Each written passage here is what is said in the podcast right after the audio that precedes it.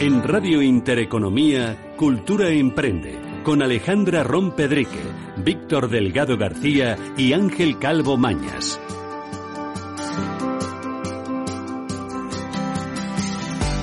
Muy buenas tardes a todos los oyentes de Cultura Emprende, el espacio radiofónico de Intereconomía que da voz a su negocio. Hoy en la voz de la microempresa nos acompañará el presidente de la Asociación Española Multisectorial de Microempresas, Víctor Isidro Delgado Corrales, y con él hablaremos sobre el desarrollo social, político y empresarial en España y cómo, claro que sí, está afectando al colectivo de la microempresa. La sección Crónicas sobre Emprendimiento estaremos con Ernesto Revelo Sánchez, cofundador de Cumbre Capital Partners, director académico y estratega de planes de inversión, donde nos acercará la situación del mercado inmobiliario y cómo invertir en inmuebles con muy poco dinero. Ya en la segunda parte de Crónicas sobre Emprendimiento vamos a conversar con José Antonio Masía, presidente de Locos por Viajar, y trataremos sobre este tema, Locos por Viajar, la primera asociación en poner en marcha el cobro de los presupuestos de los viajes a medida, una iniciativa con la que buscan poner en valor el trabajo de los profesionales de las agencias de viajes. Y por último, en la sección hay derecho de la mano de nuestra letrada Silvia López Pintor Quesada, CEO de Quesada Abogados. Vamos a abordar el tema de los menores, adolescentes y la relación con los progenitores en estos casos concretos de divorcio y separaciones. Recordamos a todos los oyentes que estaremos con ustedes todos los viernes de 7 a 8 de la tarde y que pueden seguirnos en todas las redes sociales y que por supuesto tenemos a su disposición el correo electrónico del programa info arroba culturaemprende.com. Comenzamos. Muy buenas tardes Alejandra, ¿qué tal? ¿Cómo estás? Hola Víctor, buenas tardes, un placer estar contigo el día de hoy. Un viernes más y además eh, acabando el mes. Esto va rápido, rápido, ¿eh? Es verdad, va volando el mes. Parece mentira que ya estamos en el mes de marzo. Bueno, Víctor, la pregunta que te traigo hoy no tiene que ver con emprendimiento, pero me pareció interesante y quiero saber tu opinión. España es el país de la Unión Europea con la tasa más alta de escolarización de niños ucranianos. 36.000 matriculados desde que estalló la guerra. ¿Tú qué opinas al respecto? Bueno, oye, esto es eh, lo que tú decías, no, no es emprendimiento, pero sí es una noticia muy, muy interesante sabiendo que, bueno, es la mayor tasa, como bien, como bien decías, una proporción que ha sido posible, claro que sí, gracias a, a ese sistema de acogida, eh, que, ha sido sin precedentes en, España. Fíjate que el, ministro de, Inclusión, Seguridad Social e Inmigraciones, José Luis Escribá, durante una rueda de prensa que ha realizado en esta semana, eh, ha dado a conocer que los datos de recepción son de casi 170.000 refugiados ucranianos. Por lo tanto, bueno, pues un dato muy, muy interesante que, deja claro también la, ayuda de, España en situaciones críticas, ¿verdad? Claro que sí, muy positivo. Bueno, Víctor, vamos a darle paso hoy a la sección de la voz de la microempresa y a ver a quién me traes hoy, que creo que es mi querido Víctor Delgado Padre. Eso es, eso es, vamos a ello.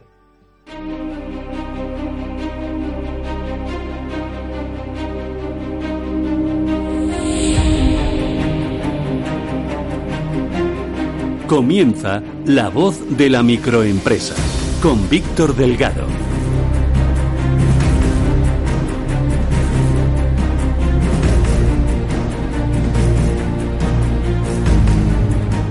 Buenas tardes a todos los oyentes de Cultura Emprende Radio, de Radio Intereconomía y hoy en la microempresa nos acompaña el presidente de la Asociación Española Multisectorial de Microempresas, Víctor Isidro Delgado Corrales, y con él hablaremos sobre el desarrollo social, político y empresarial en España y cómo está afectando al colectivo de la microempresa. Le tenemos ya a nuestro lado y le queremos saludar. Víctor, ¿qué tal? ¿Cómo estás? Bienvenido a a tu casa, Cultura Emprende y a la voz de la microempresa. Muchas gracias, Víctor. Muy buenas tardes eh, a Alejandra en este viernes. Buenas tardes también a, Ángel. Y mm, muy agradecido para que eh, podáis contar conmigo cada vez que queráis, que creo que ahora va a ser más a menudo, como tú mismo avanzarás. Y mm, estoy a vuestra disposición para cuanto podamos hacer entre todos. Eso es, efectivamente, como bien comentabas y adelantabas, informar a todos los oyentes que tendremos. Claro que sí, la visita del presidente de AM en la sección de la voz de la microempresa en el último programa del mes para hablarnos y poder, como bien comentábamos anteriormente, reflexionar en antena sobre este desarrollo social, político y empresarial en España y cómo, bueno, pues está incidiendo eh, y afectando a este colectivo de la eh, microempresa. En esta primera entrevista, y para situar a todos los oyentes, en España la estructura del mercado empresarial se define desde las microempresas, desde las pequeñas, las medianas y grandes empresas. Pero, sin embargo, sí es cierto que nos damos cuenta que en el argot empresarial se habla a todos los niveles para referirse a las más pequeñas como pymes y autónomos, ¿verdad, Víctor? Verdad, es verdad. Si las pymes eh, no es un término jurídico, como conocemos todos, quiere decir pues eh, pequeña y mediana empresa. Los autónomos tienen un estatuto propio, pero sin embargo podemos decir que es un, un empresario individual. Se lo pregunten a ellos, ¿verdad? El IVA, el IRPF, bueno, por tanto, empresario individual, o sea, una persona física que realiza una actividad económica. En definitiva, según nuestro criterio, pues una microempresa no societaria, de acuerdo con nuestra legislación. De esta lectura, me puede deducir que el marco jurídico español necesita clarificación en este y en otros temas, como iremos comentando en sucesivas entrevistas que iremos realizando eh, los viernes, como muy bien decía Víctor. La microempresa en España, desde el punto de vista jurídico y como consecuencia de adaptar las directivas de la Unión Europea, ya sabemos todos que estamos legislados, mm, bueno, de una forma muy importante y trascendental desde la Unión. Bueno, pues la microempresa en España, digo, viene recogida o recogido el marco jurídico en este el Real Decreto 1515-2007 de 16 de noviembre por el que se aprueba el Plan General de Contabilidad para las pequeñas y medianas empresas y aprovecha, me llama exactamente, y los criterios contables específicos para las microempresas. Está bien que las instituciones recojan el término así clarito, como, como se llama este colectivo. Real Decreto, en, su artículo 4, recoge los criterios específicos aplicables por y en las microempresas. interesante, oye, y bueno, conociendo un poco, Víctor, también esta, esta parte del Real Decreto 1515, recordamos, 2007, 16 de noviembre, ¿qué criterios deben cumplir estas empresas para ser consideradas microempresas?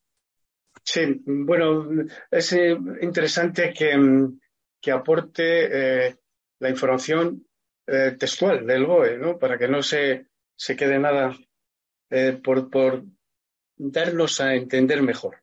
Los criterios señalados en los, apartados siguientes de este artículo, sigo mm, diciendo textualmente, podrán ser aplicados por todas las empresas que habiendo optado por aplicar el Plan General de Contabilidad de Pymes, durante dos ejercicios consecutivos reúnan a la fecha de cierre de cada uno de ellos al menos, aquí viene lo importante, al menos dos de las siguientes circunstancias. A, dice el Real Decreto, el artículo 4, que el total de las partidas del activo no supere el millón de euros. B, que el importe neto de su cifra anual de negocios no supere los 2 millones de euros. Y C, que el número medio de trabajadores empleados durante el ejercicio económico de que se trate, ¿verdad?, no sea superior a 10. Añadir que la media de trabajadores, esto ya es información nuestra, ¿verdad? La media de trabajadores mm, en las microempresas, en España, claro, no supera los tres y la cifra de negocio del orden de 300.000 euros. Por tanto, las cifras del balance están muy lejos de, estos dos millones de euros. Pero bueno, esto quiere decir que tenemos mucho recorrido y mucho por hacer en, nuestro colectivo de la microempresa. Muy interesante todos los datos que, nos estás eh, eh, dejando hoy aquí, viernes, en Cultura Emprende, en Radio Intereconomía, en la voz de la microempresa, conocidos estos criterios señalados, ¿verdad?, por este, por este Real Decreto y este eh, artículo 4. Cuéntanos, ¿qué importancia tiene este colectivo empresarial ya definido como la microempresa en el tejido, en el parque empresarial español, porque en base a estos datos que nos has eh, trasladado, eh, en activo, en la cifra anual de negocios, el número medio de trabajadores, entendemos que es muy, muy, muy alto, ¿verdad? o tiene mucha importancia en el marco empresarial español. Es verdad. Vamos a seguir dando datos.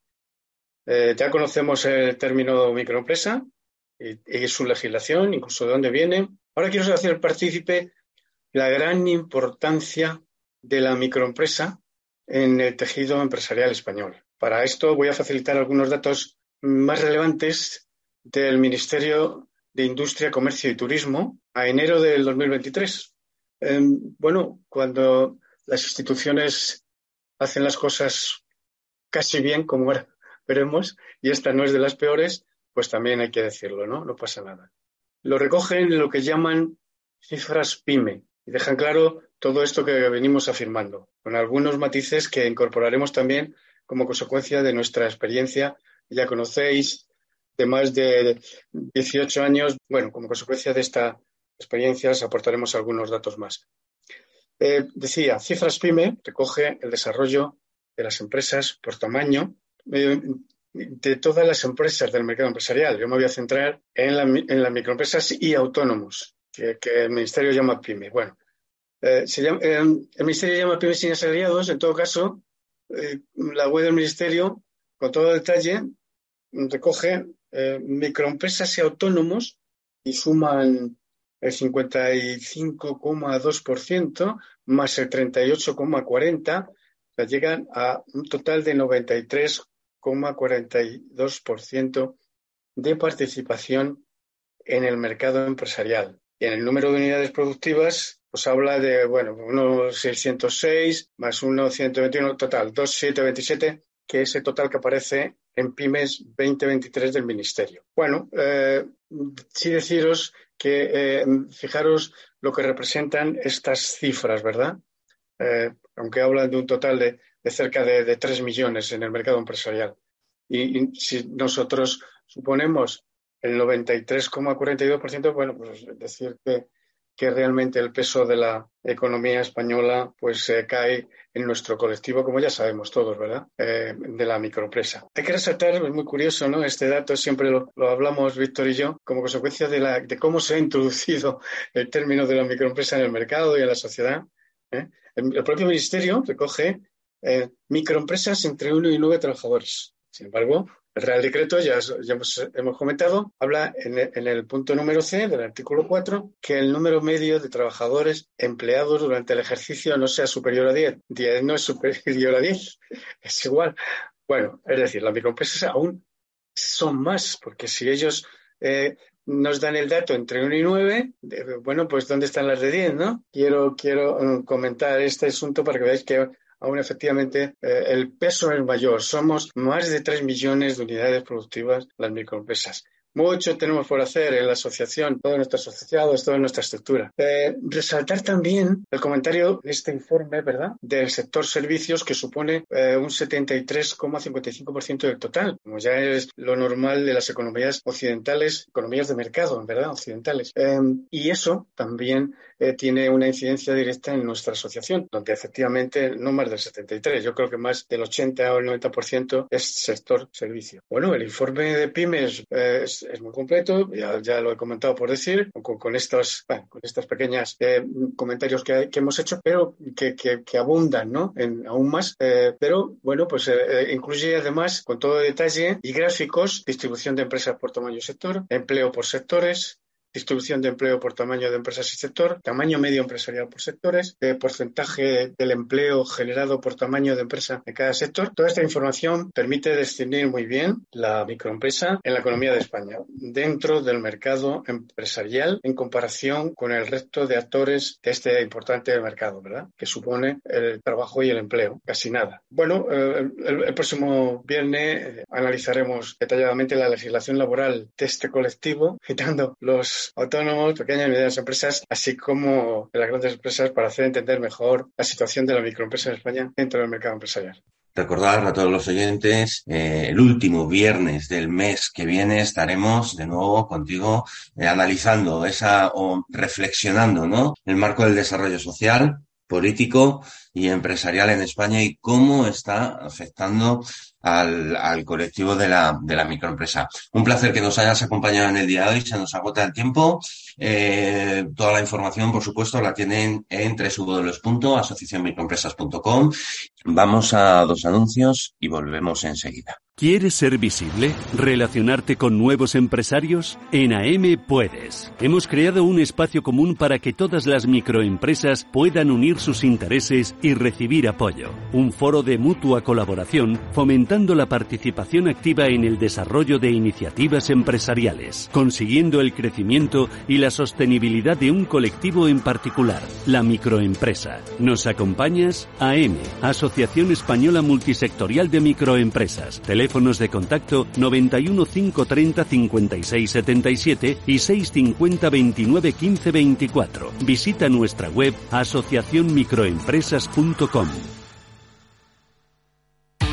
En Cumbre Capital te llevamos a la cima de tus posibilidades financieras. Lo hacemos a través de asesorías personalizadas enfocadas en la planificación patrimonial, el diseño de estrategias de inversión 100% diversificadas y planes de formación para que aprendas a invertir de forma prudente y consciente.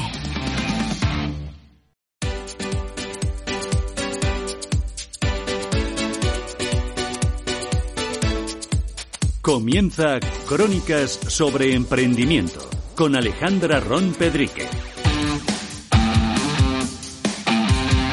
Espacio patrocinado por Cumbre Capital Partners, agencia boutique de planificación patrimonial y educación financiera para particulares y empresas. Buenas. Continuamos con el programa. En esta primera parte de Crónicas sobre Emprendimiento tengo el placer, como cada mes, de recibir a Ernesto Rebelo Sánchez, que es cofundador de Cumbre Capital Partners, director académico y estrategias de planes de inversión. Y con él el día de hoy vamos a tratar un tema súper interesante que es cómo invertir en inmuebles con muy poco dinero. Ernesto, bienvenido a tu programa. Hola Alejandra, hola Víctor, ¿cómo están? Muy contento de estar aquí nuevamente. Nosotros contentísimos y además con ganas de escuchar este tema que aquí en España parece que tiene siempre mucha relevancia. Así que voy a empezar, bueno, primero Ernesto, cuéntanos quién eres, a qué te dedicas, para que la gente que no te conozca, pues tenga el placer de conocerte también como nosotros. Bueno, un placer eh, que, que, me estén escuchando, en verdad, un honor siempre estar aquí en este programa. Mi nombre es Ernesto Revelo Sánchez, soy economista y soy experto en análisis macroeconómico, ciclos económicos y estrategias de planes de inversión. Entonces, lo que, lo que hago es analizar el mercado, analizar los ciclos de la macroeconomía global para poder identificar en qué podemos invertir y, hacerlo con muy poco dinero, que es parte de, lo que intentamos hacer en Cumbre Capital, es eh, invertir con poco capital, ¿no? Lo que se llama el fractional investing. Entonces, bueno, hoy vamos a hablar de un tema interesante relacionados al mundo de los inmuebles. Y la primera pregunta que te tengo es, ¿cuál es la importancia del sector inmobiliario en la economía global y en las finanzas de las personas, Ernesto? Bueno, esto es súper interesante porque es que la renta de la tierra es el negocio más antiguo de la humanidad y la razón es muy sencilla, es que em, espacios para, para construir viviendas, para construir fábricas, para para hacer algún desarrollo inmobiliario es muy escaso, ¿no? El planeta Tierra tiene un 30% de tierra el resto es agua y de ese 30% solo una porción muy pequeña es apta para, para poder desarrollar proyectos inmobiliarios. Entonces allí el tema de la escasez hace que esto se convierta en un negocio redondo, ¿no? Y es que, bueno, en el mundo se mueve eh, cantidades impresionantes de, de, dinero, y, pero uno de los sectores eh, que más mueve esta cantidad de dinero es el sector inmobiliario, que dentro de todo el universo de los activos representa el 50% del valor de todos los activos que se intercambian a nivel global. Y estamos hablando de un aproximado de 300 mil millones de dólares. El sector inmobiliario eso es lo que mueve, ¿no? Y, y, de allí que sea algo tan importante en la economía. Luego, en segundo lugar, está el mercado de, la deuda, de los bonos de los gobiernos, las empresas. Luego, más allá está el tema de las acciones y bastante lejos está el, mercado de, del oro y bastante lejos casi que al final está el Bitcoin, ¿no? Así que el sector inmobiliario es súper importante en la economía global, genera muchos empleos y además le, le brinda la posibilidad de crear riqueza a muchas familias, ¿no? Por ejemplo, para ver datos interesantes, en Estados Unidos las propiedades inmobiliarias representan la mitad de los activos que poseen las familias. Y en el caso de aquí España, desde 1950 el 70% de la acumulación de riqueza de, la familia española está vinculada al ladrillo. Entonces, bueno, por allí hay, hay muchas de las que cortar, ¿no? Sin embargo, hay algo que hay que resaltar, es que el 10% más rico termina acumulando aquí en España el 60% de la riqueza, de, esa riqueza de ladrillo, ¿no? Y luego tenemos los 50% menos ricos, apenas tienen la posibilidad de, acumular el 5% de esa riqueza. Entonces, ¿cómo, ¿cómo poder revertir esta tendencia? Es lo que nosotros llamamos poder invertir en el sector inmobiliario con poco dinero. Ernesto, qué interesante todo lo que nos estás eh, eh, contando. Oye, ¿cuál es la situación del mercado del mercado inmobiliario global y español en, en 2023? ¿Invertir en inmuebles es siempre rentable, Ernesto? Bueno, hay un refrán anónimo que dice, en épocas de crisis, una propiedad o es una oportunidad o un lastre, ¿no? O sea, o nos da grandes alegrías o nos puede hundir nuestro patrimonio, ¿no? Porque aunque cueste mucho creerlo, ni la vivienda sube siempre, ni en todas partes, ni es siempre una buena inversión, ni mucho menos es la mejor o es la única que existe. Es importante diversificar y tener propiedades inmobiliarias, es cierto, pero hay, hay momentos en la historia, por eso es que yo analizo mucho estos temas de los ciclos macroeconómicos, que cuando los bancos centrales toman ciertas decisiones puede afectar muchísimo el valor de, de, de esos inmuebles y el precio de mercado que tengan, que tengan los inmuebles, por ejemplo, y es lo que está sucediendo actualmente. Cuando los bancos centrales aumentan las tasas de interés, se reduce la demanda de hipotecas, ¿no? Por parte de los particulares también cuando se restringe la liquidez en la economía global, que ya lo estamos viendo, eh, entonces se seca un poco el, el, sistema crediticio en los bancos. Entonces, bueno, los desarrolladores de nuevos proyectos inmobiliarios no tienen acceso al crédito para, para construir eso, ese tipo de, de, inmuebles. Y luego también sube el precio del dinero y entonces allí también nosotros los, los particulares dejamos de, de demandar hipotecas. Entonces, todo eso lo que está sucediendo actualmente en el mercado está mm, haciendo caer los precios en, en, muchas partes del mundo, principalmente en, en, Estados Unidos. Pero los que vivimos aquí en España mm, no nos tenemos que preocupar tanto porque aún no se estima o no se espera que los precios se desplomen como, como en otras partes, como está sucediendo en, en, el en territorio estadounidense. ¿no? Aún hay, hay oportunidades de, inversión aquí en España, los precios no, no van a caer tanto y aunque sí se estima que se, van, se va a enfriar un poco el mercado, ¿no? Hay estimaciones interesantes de, de, de Bankinter que indican que la actividad inmobiliaria en España se va a enfriar un poco, el número de transacciones de compra y ventas va a caer aproximadamente como un 13% en el 2023 y quizás un 5% también de caídas en el 2024, pero como a nivel eh, eh ese balance tan tan tan, que hay que analizar el tema del, del, de la oferta y la demanda, ¿vale? Como es un tema bien interesante que hay poca oferta de, de, de, bienes inmuebles, poca oferta de nuevos proyectos inmobiliarios y la demanda, bueno, hay mucha gente demandando para comprar y para alquilar. Entonces, ese, en, en, ese, en ese balance entre, entre la oferta y la demanda, bueno, resulta que aún España eh, eh, existen mucha demanda y por lo cual no, no se estima que el precio eh, vaya a caer mucho. Vaya, que, pueda corregir, sí, pero no, no estamos visualizando grandes caídas en el precio de los inmuebles en este año. ¿no? Ahora, si lo vemos desde el punto de vista como de ciclos, Eh, por ahí hay, un, hay una persona bien interesante que creo que todo el mundo debería seguir, es el, el gerente general de, de la, de, del portal Idealista. Él tiene un estudio bien interesante de los ciclos de los inmuebles aquí en España y él comenta que en el año 2027 y 2028 eh, ahí es donde vamos a, ver eh, un, piso en el precio de los inmuebles, es decir, una caída, eh, una caída bastante importante en esos años y a partir de allí otra subida, otro bull market en el precio de los inmuebles. Así que aquellos que están esperando comprar un inmueble a precio de gallina flaca pudiera esperar un poco más al año 2027, 2026, 27 o 2028 y ahí esperar a que los precios sí estén bastante deprimidos y luego esperar una subida que luego siempre se recuperan. Bueno, Ernesto, tenemos muchas preguntas y poco tiempo, porque este tema da para mucho y la verdad nos has dado mucha información que es interesante. Quiero preguntarte cómo podemos sacarle provecho a esta clase de activos, a estos inmuebles y cuáles son esas diversas formas de invertir a las que has hecho brevemente referencia. Sí, bueno, hay, hay, ciertas, hay ciertas modalidades de inversión que son las clásicas, las que, la que se usan muchísimo por los inversores. Por ejemplo, está lo que se denomina el house flipping, que es comprar, reformar y vender en una operación de compraventa que no suele durar más de 90 días y ahí sacarle una rentabilidad importante que pudiera estar en torno al 20% de, de nuestro dinero invertido allí. Luego está lo clásico de alquilar a largo plazo ¿vale? Eh, y ya las rentabilidades allí caen, caen bastante porque, bueno, según el Banco de España, las rentabilidades de ese, de ese modelo de negocio está entre el 3 al 5% al año, con lo cual no hay ninguna razón para, para lanzar cohetes, ¿no?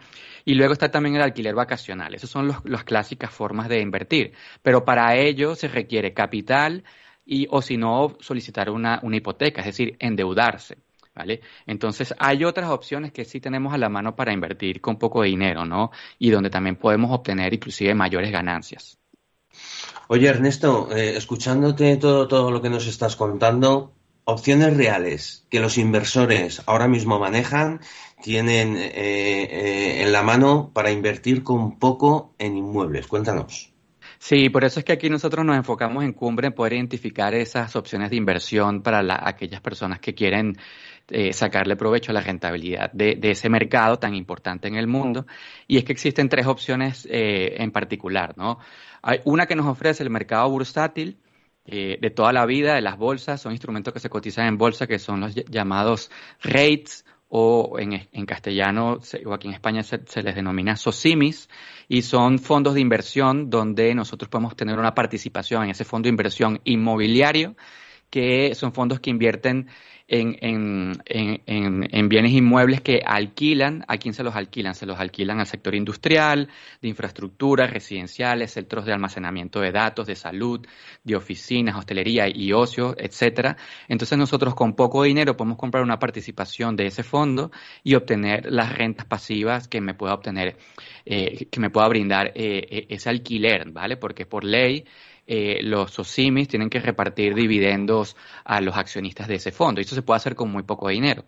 Luego, en segundo lugar, tenemos el crowdfunding inmobiliario, donde nosotros podemos financiar con también bajos capital, eh, o sea, financiar de forma colectiva proyectos inmobiliarios, ya sea de compra-venta, ya sea nuevos desarrollos inmobiliarios, ya sea uno de, de reforma para alquilar a largo plazo.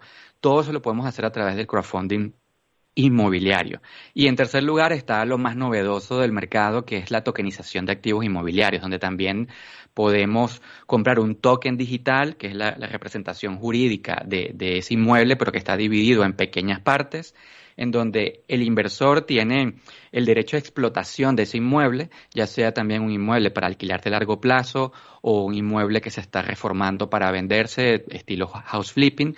Entonces, yo en cualquiera de estas tres posibilidades, podemos, eh, se puede invertir con, con 100 euros, 200 euros, 500 euros, las, los tickets de entrada no son tan elevados y a partir de allí poder beneficiarnos de, de, de rentas periódicas, esos ingresos pasivos que todo el mundo quiere obtener y por supuesto la revalorización del propio activo porque el activo subyacente detrás de, de, de estas tres opciones sigue siendo un inmueble real, ¿no?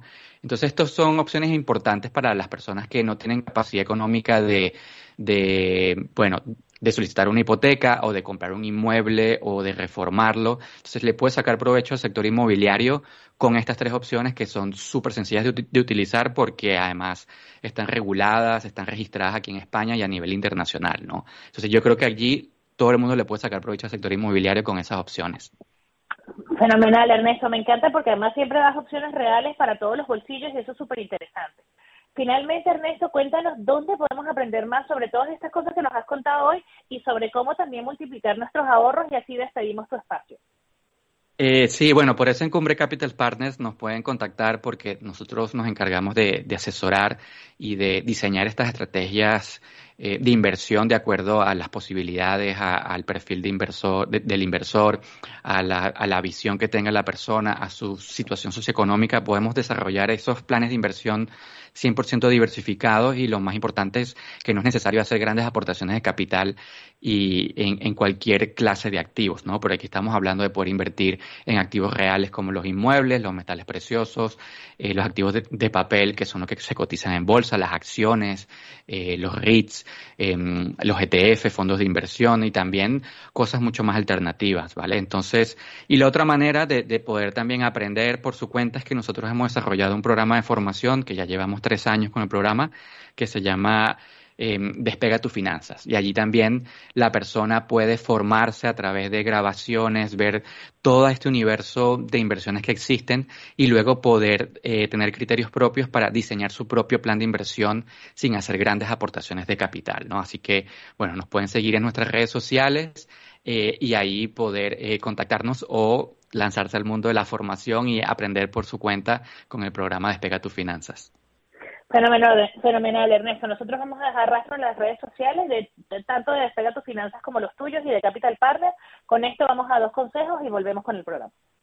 ¿Has sido víctima de un fraude electrónico? ¿Te han incluido indebidamente en un registro de solvencia? ¿Tu inquilino no paga el alquiler? No te preocupes. En ACB Abogados podemos ayudarte. Somos abogados especialistas en derecho bancario y de seguros con más de 20 años de experiencia en recuperar el dinero y la tranquilidad de particulares y empresarios. Contacta en el teléfono 645 40 33 25 o en acbabogados.com es.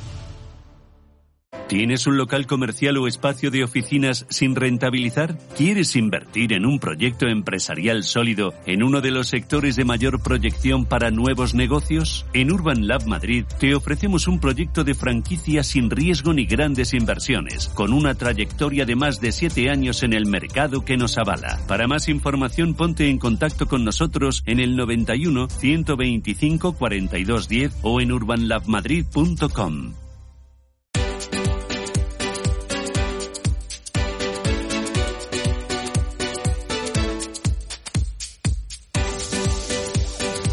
Continuamos con el programa. En esta segunda parte de Crónicas sobre Emprendimiento recibo a José Antonio Maciá, presidente de Locos por Viajar.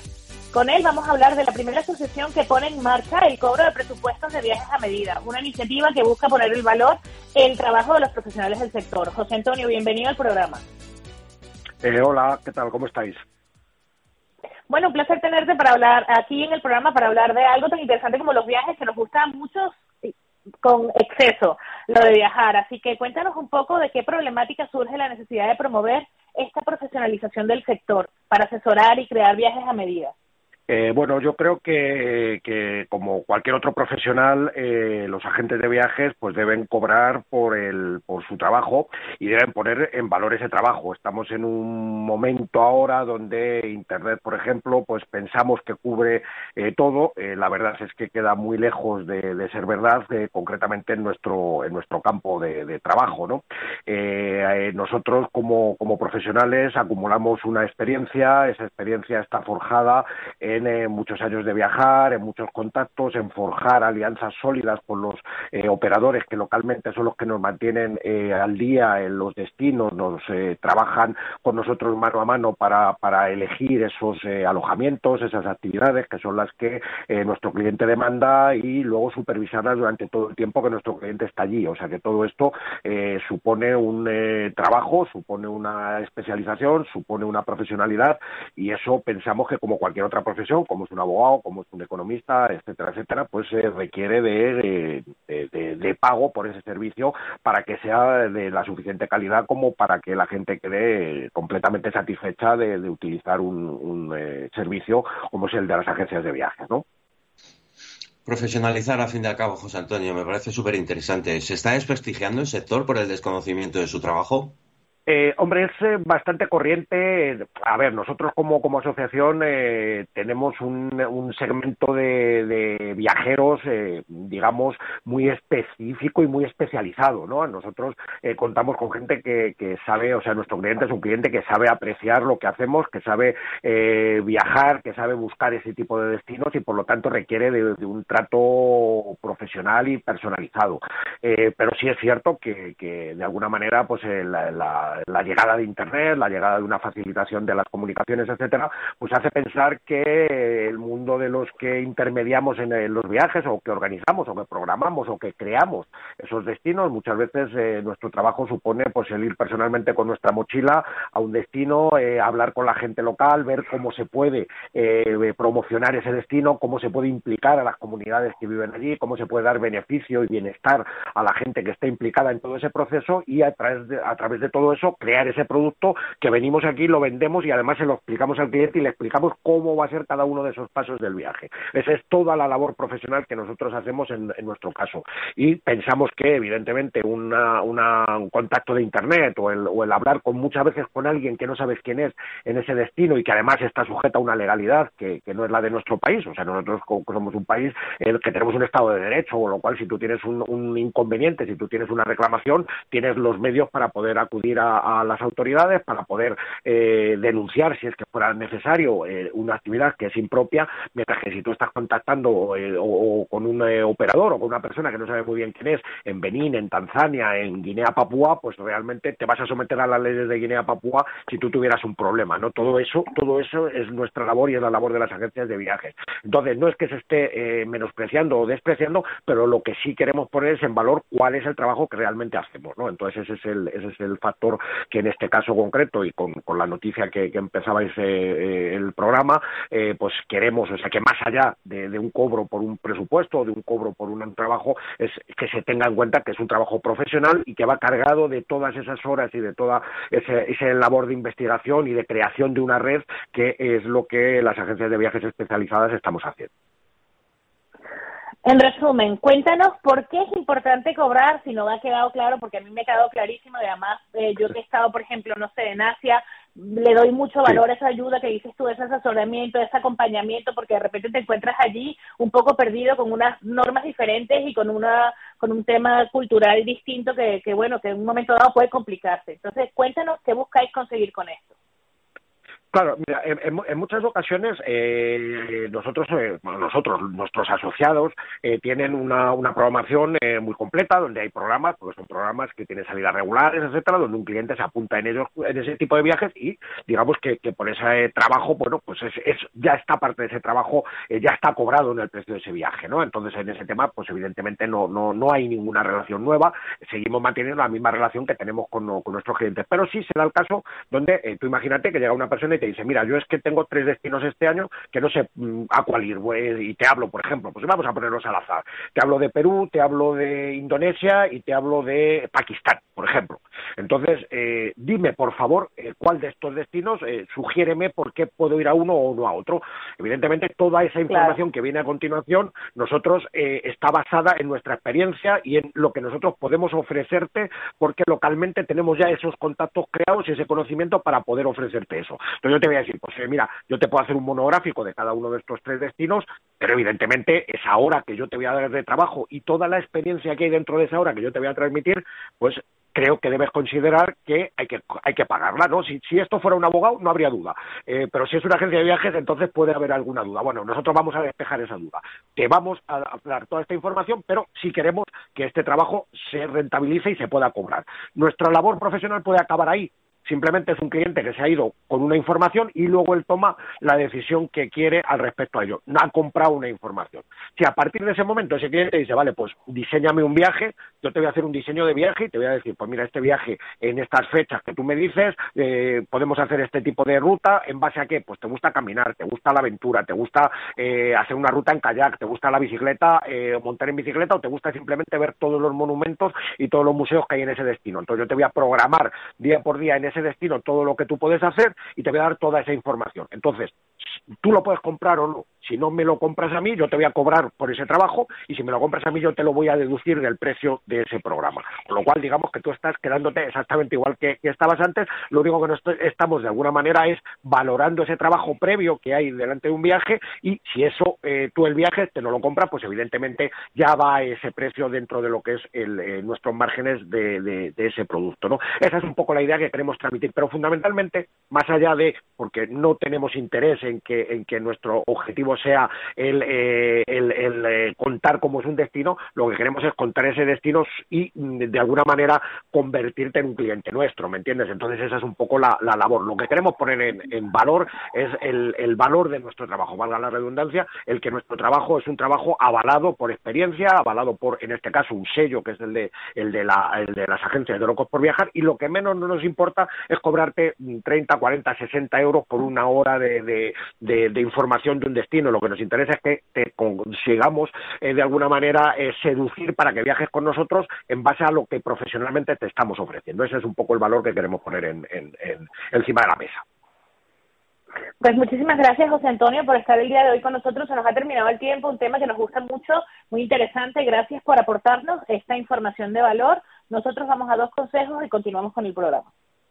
¿Quieres ser visible? ¿Relacionarte con nuevos empresarios? En AM puedes. Hemos creado un espacio común para que todas las microempresas puedan unir sus intereses y recibir apoyo. Un foro de mutua colaboración fomentando la participación activa en el desarrollo de iniciativas empresariales, consiguiendo el crecimiento y la sostenibilidad de un colectivo en particular, la microempresa. ¿Nos acompañas? AM, Asociación Española Multisectorial de Microempresas teléfonos de contacto 91 530 56 77 y 650 29 15 24. Visita nuestra web asociacionmicroempresas.com. ¿Tu empresa plantea un ERTE? ¿Te vas a divorciar o quieres modificar las medidas paterno-filiales que tienes? ¿Tienes alguna incapacidad que te limita al trabajar? En Quesada Abogados somos un equipo de especialistas en derecho civil, de familia y laboral. Llámanos al 91 912 25 59 o envíanos un correo a info arroba quesada-abogados.com y velaremos por tus intereses. Hay Derecho, con Silvia López Pintor Quesada.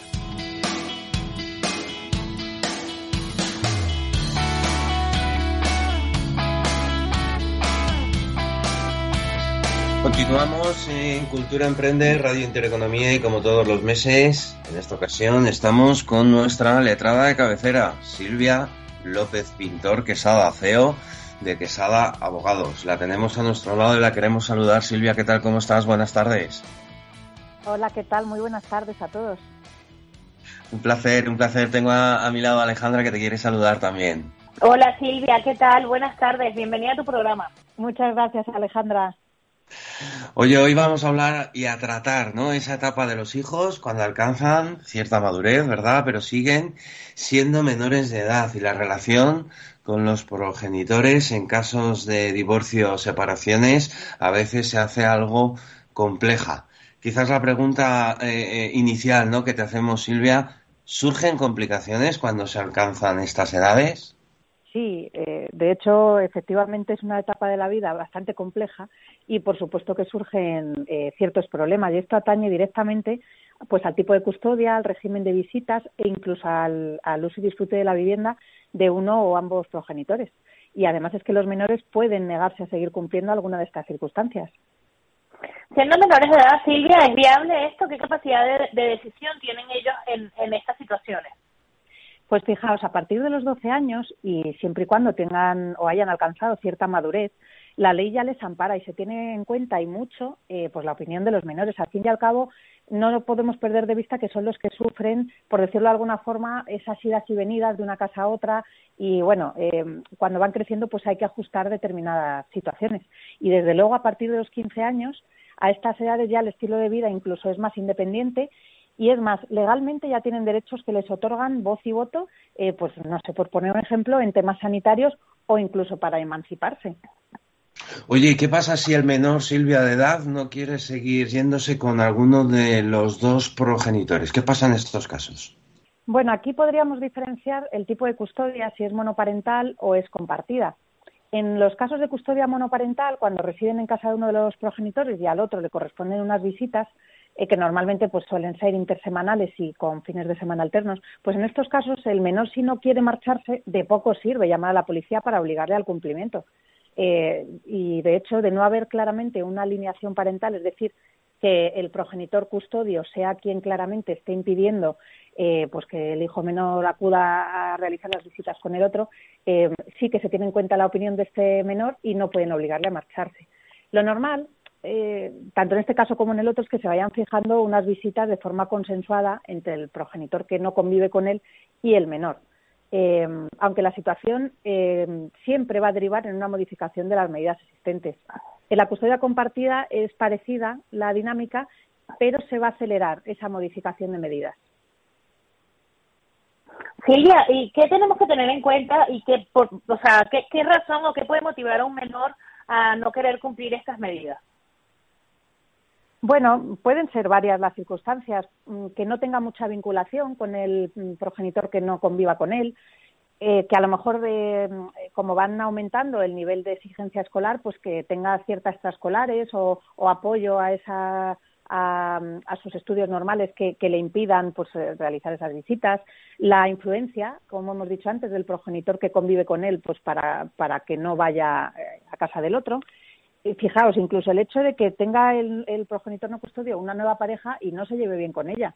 Y desde luego, en casos de malos tratos, evidentemente el menor no querrá en ningún caso irse a casa del otro progenitor. Oye, y hablando, Silvia, de las medidas existentes, sobre todo en el caso de custodias compartidas, eh, ¿por qué debe modificarse? Cuéntanos. Esto es muy sencillo. Cuando existe una custodia compartida, lo normal es que no haya que pagar unos alimentos, una pensión de alimentos, puesto que hay un reparto equitativo, pues tanto del disfrute y cuidado de los hijos como del sustento de, ellos. Pero ojo, que en casos de desequilibrio económico entre los cónyuges es verdad que eh, aunque haya custodia compartida puede haber obligación de prestar alimentos. Pero bueno, en definitiva, si un menor no se quiere ir yendo a casa de uno de los dos progenitores, hay que modificarlas y fijar lo primero una pensión. Y lógicamente porque se pasa de recibir eh, pues de un 50% con cada progenitor a recibir prácticamente el 100% con el otro. Con lo cual, con el que no conviva, evidentemente debe, debe apoyar económicamente a ese hijo menor.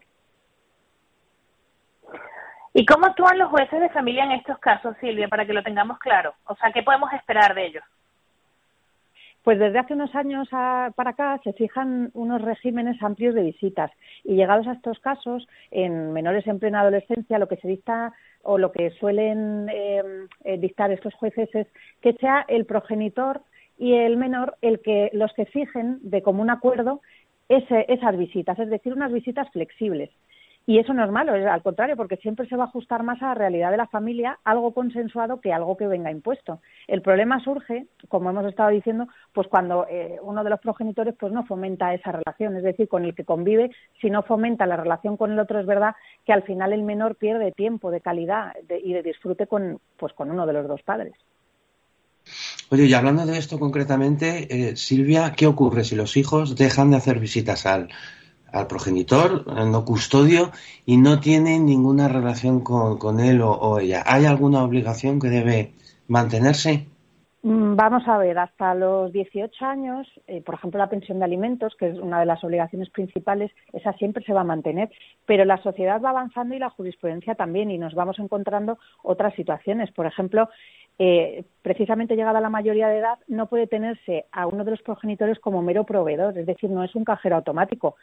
Eh, si el menor no quiere, bueno, ya mayor de edad, no quiere tener esa relación con ese progenitor y, no fomenta eh, ni visitas, ni contacto, ni por teléfono, ni de ninguna forma, pues evidentemente eh, este progenitor puede acudir al juzgado para solicitarle al juez que se revoque esa pensión de alimentos. Esto por poner un ejemplo.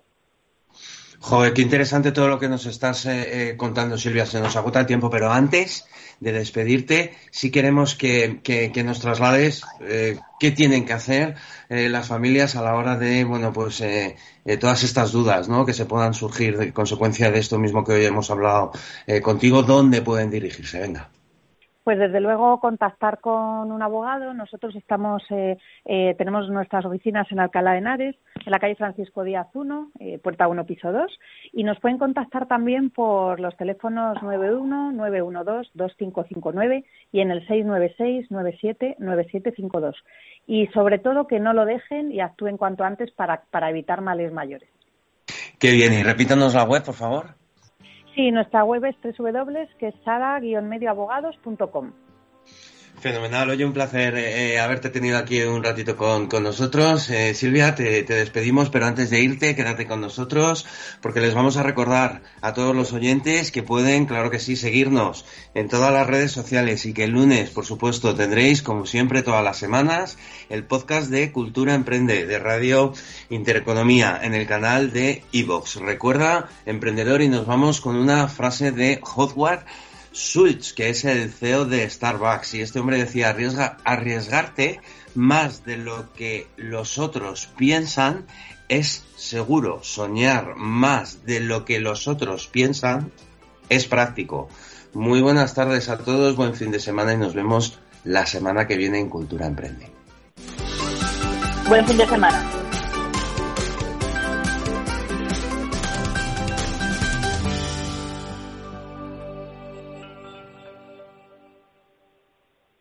¿Has sido víctima de un fraude electrónico? ¿Te han incluido indebidamente en un registro de solvencia? ¿Tu inquilino no paga el alquiler? No te preocupes. En ACB Abogados podemos ayudarte. Somos abogados especialistas en derecho bancario y de seguros con más de 20 años de experiencia en recuperar el dinero y la tranquilidad de particulares y empresarios. Contacta en el teléfono 645 40 33 25 o en acbabogados.com es.